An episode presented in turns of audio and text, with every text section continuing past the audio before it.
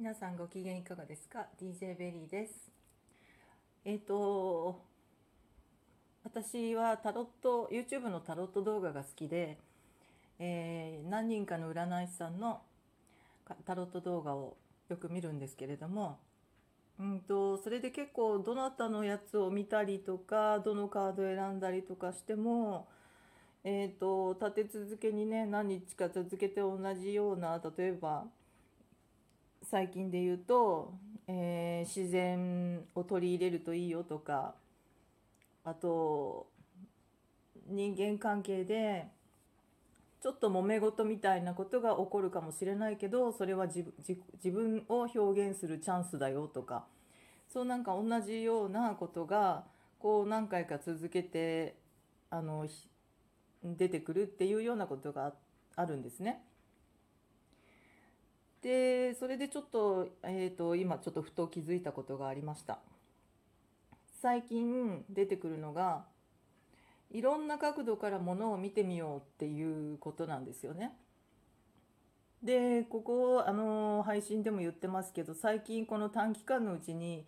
えー本当に短いスパンでいろんなことがに興味がうわっと湧いてその衝動が湧くんですね。でそれが23週間であったり、まあ、23ヶ月だったりっていうことであと同時進行だったりすることもあるんですけれども、えーいくつかのこうテーマというかカテゴリーというか分野というかそういったものが、えー今はこれあ今度はこっちっていうような感じでバーッとこう流れ込んでくるような、えー期間を今過ごしているんですね。でそこで多分知識を蓄えてるんだと思うんですね。今までの過去の私の人生では、えー受け付けなかったこと逆に反発してたかもしれないもしくはブロックがあって手にできなかったっていうようなものだと思うんですけど、えー、と短期間なので、えー、ととそそれが専門的な知識がつくほど深くとかそういうことではなくとにかく取り入れるという人生に取り入れる生活に取り入れるっていう、えー流れがバーッと起きているわけで私はそれを素直に素直に受け取っているわけなんですね。でそれもその一環かなって一環で起きてることなんだろうなとは思うんですけれどそのいろんな立場からものを見てみる、えー相あ相手だったらどういうふうに見えてるんだろうとかあの今自分が山のこっち側にいるとしたら、えーこっち側から見たら景色が全然違うよねとか今山の山を登っている時だったら頂上を見るためには、えー頂上からの景色を見るためには今何をするか考えようとかそういうなんか視点別の視点を持ってみようみたいな、えー言葉が結構あちこちから降りてきてるというかねあの聞くことが続いていたんですね。まだいるんですけど。それでえっと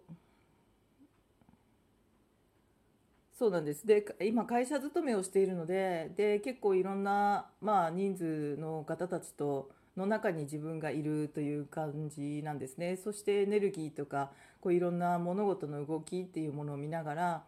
えー自分の、えー立ち位置とか、えーそこにはまだまだあの過去のねあのブレブレの自分がまだやっぱりひょっこり出てこようとする時もあったりするんですけれどそこは今は自分はコントロールできるようになっているので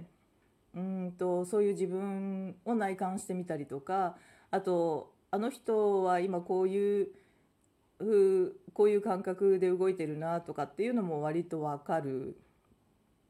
しあやっぱり物事こうなったんだっていう結果と自分が感じていたものとの照合をしてなるほどなって思ってみたりとかいろんなことがあるんですけどえっとまあこの度ちょっと人事異動になったりなんかしたのもそうなんですけど、えーその表面的に、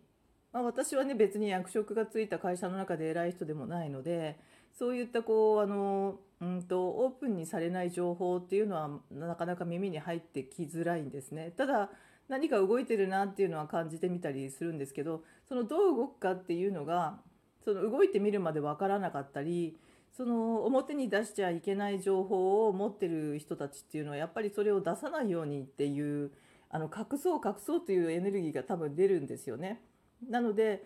えーと、余計にちょっとこう感じづらい部分があるのかもしれないです私としてね。で別に私も魔法使いになりきってるわけではないので投資能力があるわけでもなく壁の向こうが透けて見えるわけでもないので。でこう何かがこう大きく動くんだろうなっていうのものは予感はできるわけですよ。そうするとその会社の中で何がどう動くかわからないっていうのはもう若干こうなんか不安と言いますかね、えー、そういう気分になったりする自分もいたりねそれは今までのブレブレの自分も出てきたり今の自分であってさえもやっぱり動くのは分かっててもどう動くか分かんないってなるとちょっとえっとうーんとってなるわけですよね。でそういうこともあったりするんですけどでまあそういう中でえっとその見えるものだけがあの真実じゃないよっていうような言葉ももらってたりどこかでねしていたのであまあまあそうなんだろうなと、えー、それを会社の状況に、えー、反映させて私は考えていたんですね。できっと見えないところでね、そのなんか何かが動いているっていうのを感じているで不安になる自分もいるんだけれども、うんと、だけどその、えー、どこかで聞いた見えないあ見えることだけが真実じゃないよっていうところを信じて自分の気持ちの中で信じて絶対これは良きことになるといい方向に進むってこうね自分の中で内観しながら言い聞かせながら過ごすわけですねそういうちょっと不安みたいな感情が出てくる時にはねそっちにこう意識を向けるわけなんですけどまあそうしながらや過ごしてるような時があります。でその自分の視点を変えるあの変えるっていうかいろんな視点から見てみるっていうことなんですけど、うんと一つの例を思い出しました今ふと。えー、私が小学校低学年ぐらい本当に小さい時に、えー、私の母親がある、えー、女優さんもう当時本当にすでにあの若かったですけど、え有名な、え野際陽子さんっていらっしゃいますよねもう亡くなったと思うんですけど、えっと、とても美しい方だったんですけどもうまだ若い時で本当にあのイケイケの時代でいらっしゃったんだと思うんですが。で私の母も当時もちろん若いので、えー、何でしょうかねあのえっ、ととても素敵な女性に反発心を持っていたのかもしれないです。えーと、野際陽子さんが出ていたテレビを、えー、見ていて「お母さんこの人あんまり好きじゃないのよね」ってこうちょっとちょっと機嫌悪そうな感じで私にポソッと言ったんですね。で子供だった私はあそうなんだこの人ってなんかあんまり良くない人なんだみたいな、えー、ちょっと良くない印象を持ってしまったんです。でただ大人になりました。でテレビドラマにもうずっと現役でもう最前線で出ていられてで年齢も重ねてもうさらに美しくなったの浮輪陽子さんを私は見るわけですよね大人になりながら。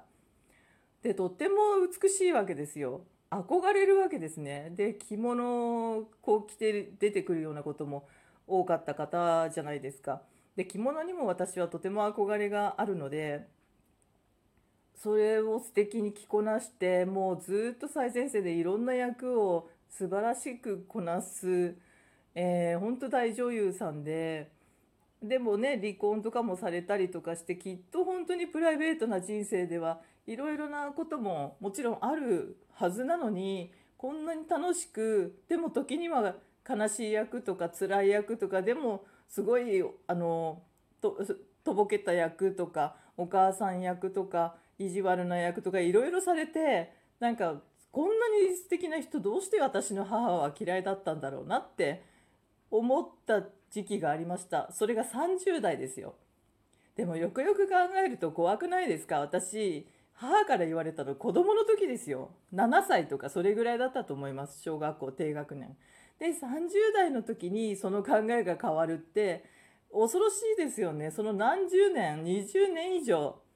私はこの人に対してそのネガティブなイメージを持ってしまっていたわけですよ。でも裏を返したら気づいたら私はその人が大好きだったっていうことなんですね。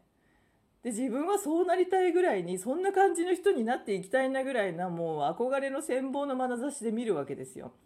全然なんかもう嫌いとは全く真反対な方向ですよね。怖くないですかって人の思い込みっていうかその言葉特に子供の時に聞く言葉ってでしかも母親から言われたりするとそうなんだってなんかこの人きっと良くない人なんだみたいな何が良くないか全然わかんないじゃないですか。ただ母親があんまり好きじゃなかったっていうだけで多分母親もそんなに意識して言わなかった言ん？意識しないで言ったのかもしれないですけどそれで自分の人生の中でえー、このこの人にあんまりこう好きという感情が出てしまうのはなんかおかしいのかなみたいなそんな思い込みがあったわけですよね。怖いなと思うわけですよ。でそうですねちょっとまた時間なのでもう一回撮りますね。